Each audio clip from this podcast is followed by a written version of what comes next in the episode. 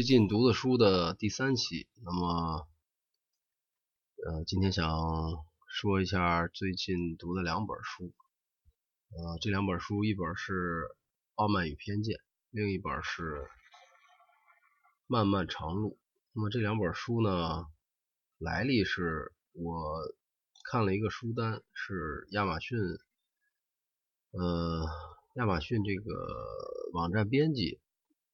然后选出来的呃人生必读的一百本书，它显然是呃针对了美国读者，那个美国亚马逊的编辑选出来的。那么它包含了近一百年啊以来的一些文学作品，包含儿童文学作品，也包呃当然大部分是面向成人的。那么里面呢有一些书读过，但大部分并没有读过，但绝大部分都听说过啊。它也基本涵盖了一些呃常见的我们被经常讨论的一些书。那么这个书单呢，我也发到了我的公众号上。那么通过这个书单呢，我就选了两本书来试图。读一些原来没读过的书，比如第一本就是《傲慢与偏见》这本书，我印象中是在初中的时候翻过一本简写版，但当时呃可能看了两页就扔到旁边了，所以或者说大部分这种文学名著都在我的年轻的学生时代的阅读。经历里都是空白，也就那个时候看的书也很少，或者是不会看这种书，可能会去看漫画什么的。那么这次我就，嗯，我就把它找来看看的电子版。那么看了两章以后，我觉得哇，真真的很牛，真的很牛。就这本书的给我的读了一半第一的印象就是。呃，他在呃那个年代，他应该是在一一九零几年吧，应该是在应该是在一九零几年的时候写的这本书。那么，我想他可能影响了，嗯，影响了后面很多很多写言情小说的人，因为他这这就是一种，嗯，对。对情感的，或者说对呃对人与人情感的一种范式，或者是一种基本的形式。那么它里面其实是这本书简单来说就是呃婚恋，嗯男女婚恋的情节。然后作者写了四对，或者说四起这个感情的纠葛。那么里面呢，作者把婚姻做了一些定义，呃，那比如说是是完全建立在经济基础的基础上呢，还是建立在这种呃相互爱慕对方的美貌，就是这种这种方向。那么这个作者的，如果以现在眼光看，可能会觉得作者是写的比较死板的。或者比较刻板的设定了这个小说里的人物，但是话说回来了，那么他作为一个小说，呃，或者说作者能够对人性或者说对人的情感的观察做出总结，那么我觉得在那个时代能够就是被被认可，而这么长时间以来。都还能被认可，那真是非常妙的一种体验吧。那么我先是在微信读书上看了一章，呃呃，后来我就找的一个电子版是更早的译林版的一个译者，叫孙志礼的版本。啊，这个人好像是译了所有的简奥斯汀的小说，嗯。前者的译本好像更现代一点，那后者呢可能是译译者本身的时代比较早，所以呢，呃，可能有一些行文和语气上的区别，但我觉得作为小说来说，可能没有特别大的影响。呃，读完这本书，当然故事的结局也是，嗯，也是比较圆满的。那主人公找到了自己的真爱，那么，这里边没有绝对的坏人，那么大家都，嗯，各自归坐，找到了自己的位置。那么看完书呢，我就边看的时候边画了一个这个人物关系图，因为包括之前读呃阿加莎·克里斯蒂的推理小说啊，或者那个时期早期的英国的小说都是这样，他会写好多人物，包括呃肯·弗莱特这样的。啊，现在的一些小说家，他们喜欢安排好多人物啊，这些人物尤其是外国人的名字会很乱，所以呃自己写一写名字可能会好一点。然后在周末的时候出门的路上看了改编的电影，那么电影显然这个电影在短短的两个小时左右的时间内没办法把这个故事的所有情节涵盖进来，他只能抓了。改变了这个故事中的主要部分，那么呃有的地方就会显显得衔接的不那么不那么顺畅吧，但是整体表现也非常好，毕竟这是一个名著，那么他呃他也很努力的嗯做了一种对呃表达了导演对他的认识，包括选择的角色。呃，那么有的人可能觉得他心目中的某个角色是什么什么样的，那么这这可能也反映了小说和影视的区别，就是影视会把一个人物的形象固化，那么小说呢，啊，每个人心中每个人的想法，啊，所以这种改编呢，我觉得还是要先看原著，呃，如果你被你先去看改编的影视作品，你会会被这种视觉化的呈现所固化，那你，我觉得你的你的想象就会被限制。嗯，比如今年比较火的那部《长安十二时辰》，呃，我就基本没有看剧，看了一点海报和这个。广告，呃，我就直接读了书，书很精彩，但它也不过就是个精彩的小说嘛，是我对它的评价也不太高，这是题外话。我总之读完这本所谓的名著，我也觉得可能，呃，比如说在我谈恋爱之前读这本书，当然那个时候可能读不下去，但是如果你在合适的年龄读到这本书的话，你可能对世界的认识会。不太一样，呃，当然，也许如果你找到一个和你一样对这本书有共同认识的异性，那还真的也许会促成一段姻缘，也不一定。所以说，在合适的时候读合适的书，呃，这也是非常重要的一件事。好了，第二本书是叫。长路漫漫这本书呢，呃，我感觉它为什么能够被能够被选入亚马逊编辑选入，呃，是因为它它是它是零七年的一本书，那么反映了这个呃，就是。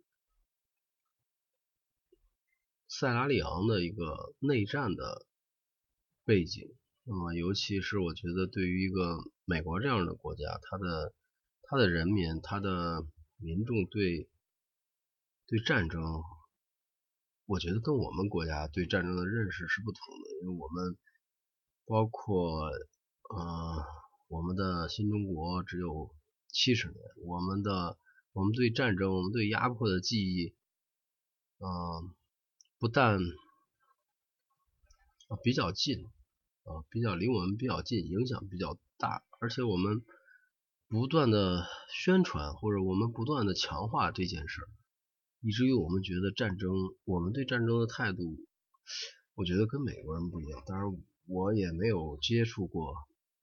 美国人，我只是这么想啊，包括我们。哦，啊，我只是个人个人猜测，所以说这个编辑可能这本书可能在美国卖的比较好，然后他会他会被被编辑选的选到这个一百本书里，这个所谓一百本是排名也不分前后的。呃，那你说刚才那本《傲慢与偏见》和这本书哪个有高有高低呢？可能每个人有每个人的看法。这本书呢，简单来说就是这个作者是一个普通的孩子啊，他们家在这个塞拉利昂的北部矿区，这个国家呢以金矿和钻石矿为主要的这个这国民收入。这也导致了在九十年代的时候呢，发生了十年的内战，就是因为争夺这种矿产资源。那么正好这个小小孩他在十二岁的时候呢，就是遭遇了这个这个内战，辗转的从战区然后逃脱，逃脱的过程中又会被这个叛军抓过去当这个童兵啊，这个完了以后啊，经历了非常。这个惨痛和这种黑暗的一段时光吧。最后他的运气也比较好，被联合国的这个这个这个这叫什么和平组织完了解救出来，然后呃把他把他们一批孩子给啊经过这个这个教教育经过改造吧。然后又重新回归到了社会，但是他在这个再次回归的时候，因为战争当时还没有结束，呃，他在呃他在他在改造好以后，他代表这个代表他们的国家去联合国做过一个演讲，啊，这样他再次回再次回国的时候，又遭又遭遇到战争，这个时候他。我我我感觉他应该是又通过一定的途径，然后逃出了，呃，逃出了他自己的祖国塞拉利昂。完了以后呢，就回到回到美国生活，找到了一个寄养的家庭。总之，我觉得他的这本书的，嗯，是动人之处在于他是个亲历者，他从一个儿童的角度，他。他讲到了一个特别重要的呃问题，就是在这个现在这个我们相对和平的年代里，呃内战争是什么样的？然后这个内战对普通民众、对一个儿童是什么样？它里边我觉得给我影响最深的是两段，第一段就是他他从家乡，然后跟跟着一些他的兄弟，还有一些呃小伙伴，就是他的同学什么的，然后逃跑。逃跑的这个非常艰辛，也也是跟他的运气也有很大关系，他能活下来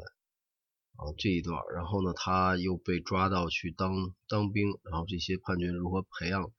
培训他们，让他们从一个天真的儿童，然后变成冷酷无情的嗜血的杀手、嗜血的战士，然后他在一个小队里还当一个队长。呃，在这个过程呢，他他自己的回忆就展现出从一个普通人，从一张白纸啊变成了一个复杂的人，变成一个战争恶魔。第二个部分呢，就是他被解救以后，然后在在这个一个学校或者在在这么一个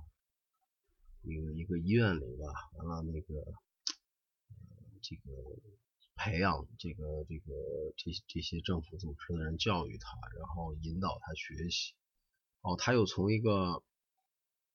就是不停的打架，然后动不动要杀人，呃，他们在这个学校里还互互相打、互相杀，从这么一个状态，又慢慢慢慢回归到一个普通人，又又找到了，呃，找到了自己，找到了一个正常人性的，啊，发现了自己的人性。觉得这两个过程就像，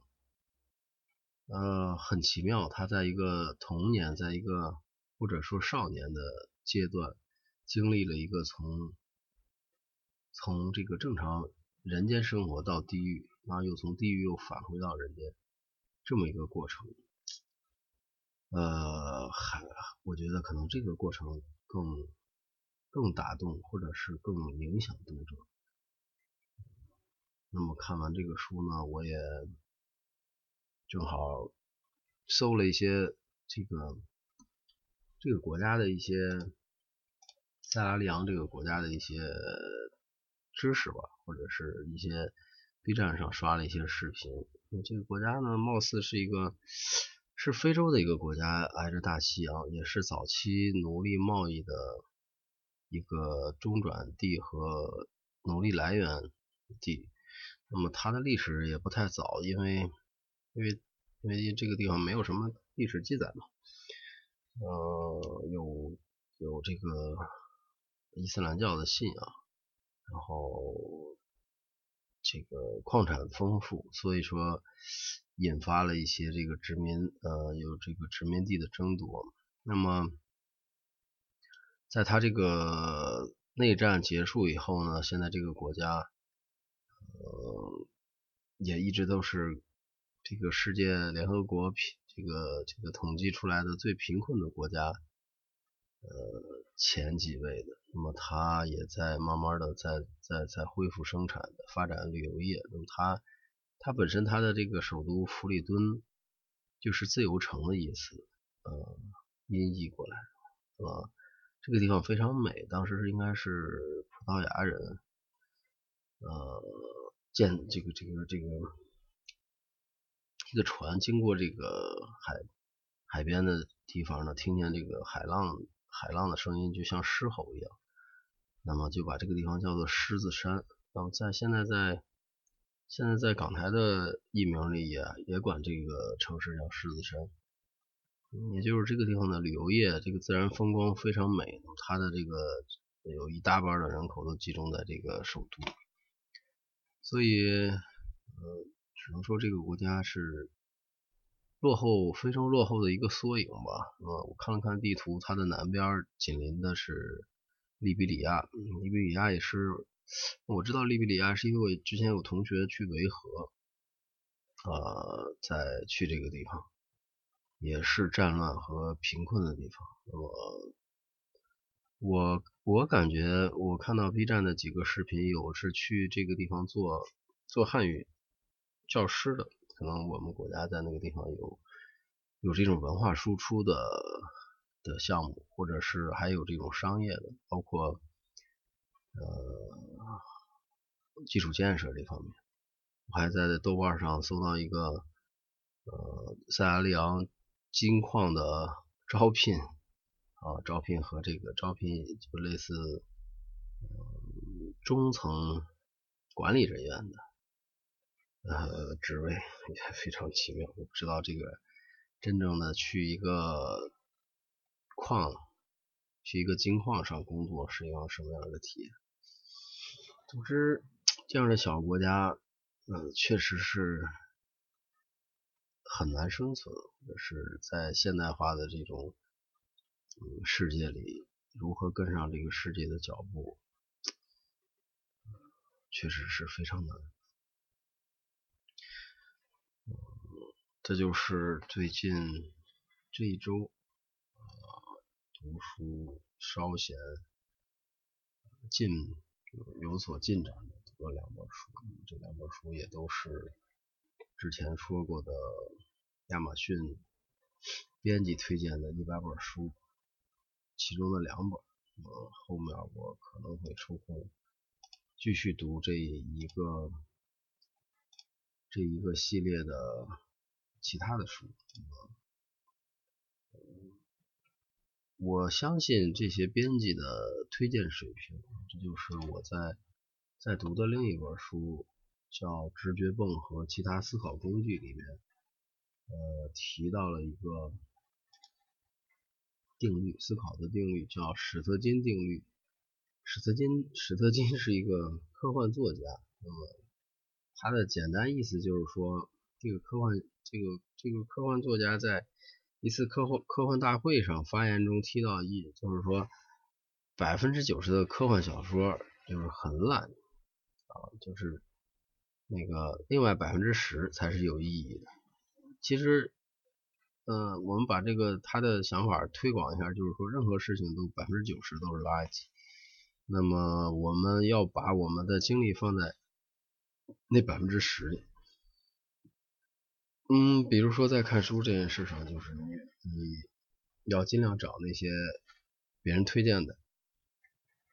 呃，经过挑选的。也就是说，比如说我们为什么要看名著？因为这个名著在几十年、上百年甚至更长的时间内被被沉淀下来、被流传下来，然后大家都有很多很多人都觉得它好，那么你才值得去尝试一下。当然，并不是说那些没人关注的东西就一定差，但是我们在有限的精力里，或者说我们刚刚接触。呃，某个领域，或者说我们刚刚接触阅读这件事的时候，我们如果我们还是要要遵遵循这个定律吧。我觉得这个定律还是对于我们做很多事还是有意义的。这和二八定律有相通的地方。呃，当然了，这个比如说你听一个播客，那么。我说的这些东西可能就属于那百分之九十里的呃垃圾里的比较差的那种。但但还有一个问题就是，好在我最近看了嗯看了几篇讲这个信息垃圾或者是或者信息污染的问题，就是说我们在网上啊我们在媒体上看到的东西。也符合这个史特金定律，就是说绝大多数都是垃圾，绝大多数都是噪音。呃，我觉得至少我我输出的东西，起码是我觉得不那么噪音的东西。呃，我不会把我不会把一个东西把它噪音化。那是什么？那就这样了。那也就是说，能起到一点点作用也是好的。同样，我觉得我接受到的，比如说别人的推荐，或者或者某些输出，那我也倾向于去接受那些呃真诚的表达，或者是体验和分享，而不是那种呃比如说微信公众号的题目写的呃有各种方法来吸引流量，那么它的内容呢，可能就和题目的这种。呃，不太匹配吧，大意就是这个意思。今天讲了最近读的两本书，那么这期节目就到这儿吧。如果你读了什么书，也可以给我回复。好了，拜拜，我是老杜，幺八幺电台，期待下次节目再见。